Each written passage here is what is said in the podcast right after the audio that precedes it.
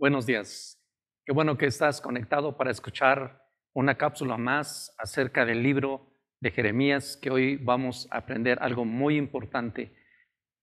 Cuidado con el corazón que está lleno de arrogancia, de rebeldía, de conveniencia. Vamos a leer la palabra para ver qué nos enseña acerca de esta condición del corazón.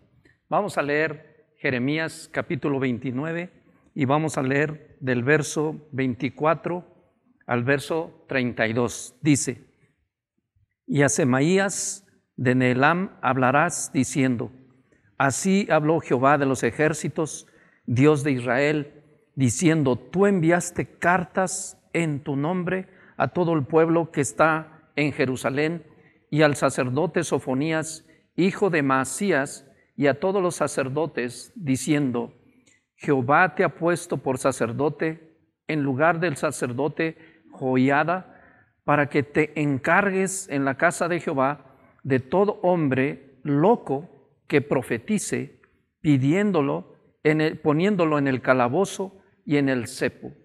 ¿Por qué pues no has reprendido ahora a Jeremías de Anatot que os profetiza? Porque Él nos envió a decir en Babilonia, largo será el cautiverio, edificad casas y habitadlas, plantad huertos y comed el fruto de ellos.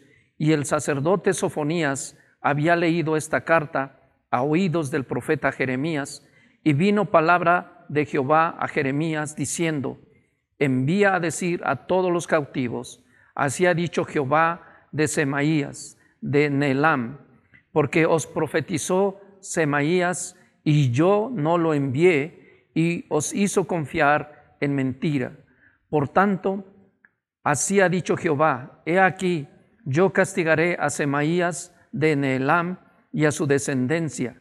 No tendrán varón que more entre este pueblo, ni verá el bien que haré yo a mi pueblo, dice Jehová, porque contra Jehová ha hablado en rebelión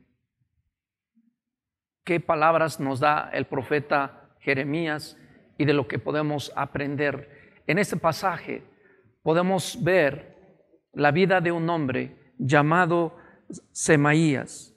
Semaías era una persona que había escuchado la profecía de Jeremías.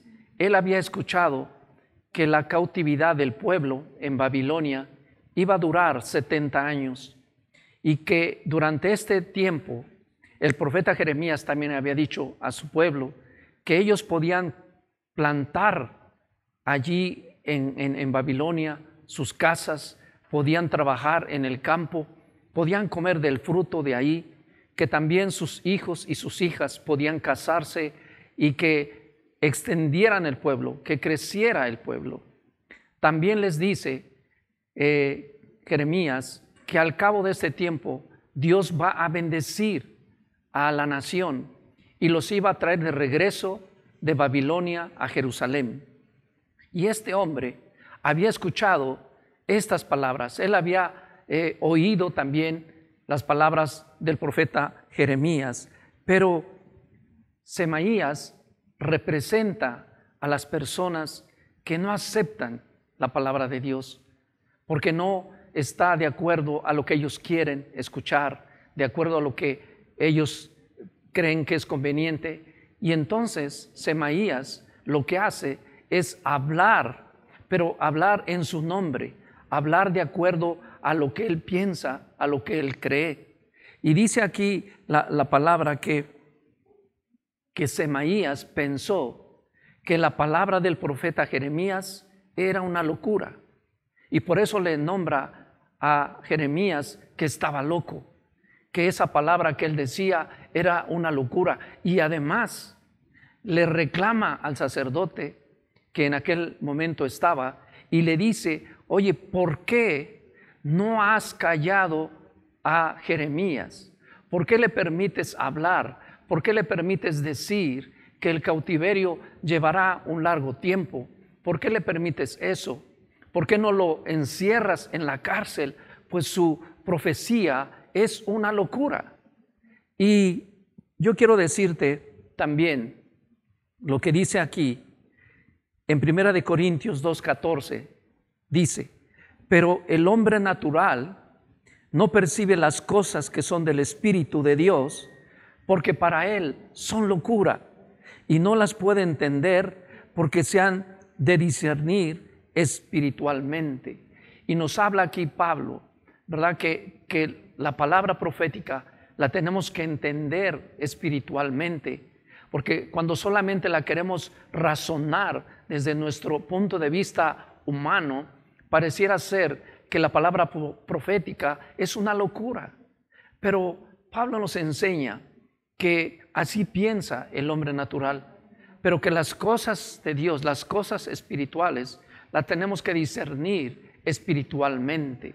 Así es que Dice este pasaje que Dios declara un juicio para Semaías, que dice, Él no verá las cosas buenas que Dios hará con su pueblo.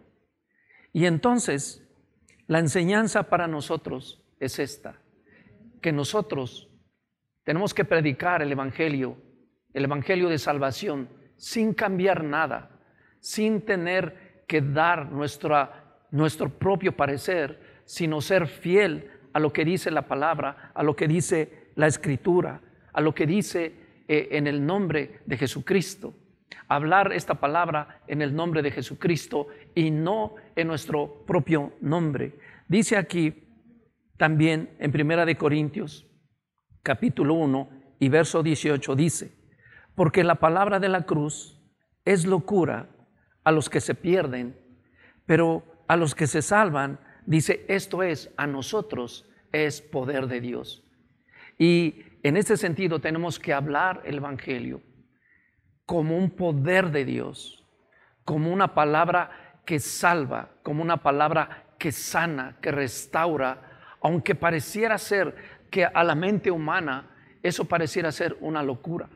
Pero no debemos cambiar nada de la palabra de Dios. Tenemos que hablar tal cual es el Evangelio de la salvación. Y dice aquí también, segunda de Corintios, capítulo 5 y verso 13, dice, porque si estamos locos, es para Dios, y si somos cuerdos, es para nosotros. Así es que cuando nosotros leamos la palabra de Dios, aceptémosla, aceptemos la palabra de Dios, creámosla también y cuando nosotros compartamos también de esta palabra, no pongamos de nuestra propia perspectiva, sino que la palabra de Dios tiene que fluir fiel tal cual es. Y como dice aquí la escritura, y nosotros seremos testigos del bien de Dios a través de su palabra. Pues les animo a que sigamos estudiando este libro del profeta Jeremías y los invito a que sigan escuchando los siguientes, las siguientes cápsulas y nos vemos en la siguiente. Hasta luego.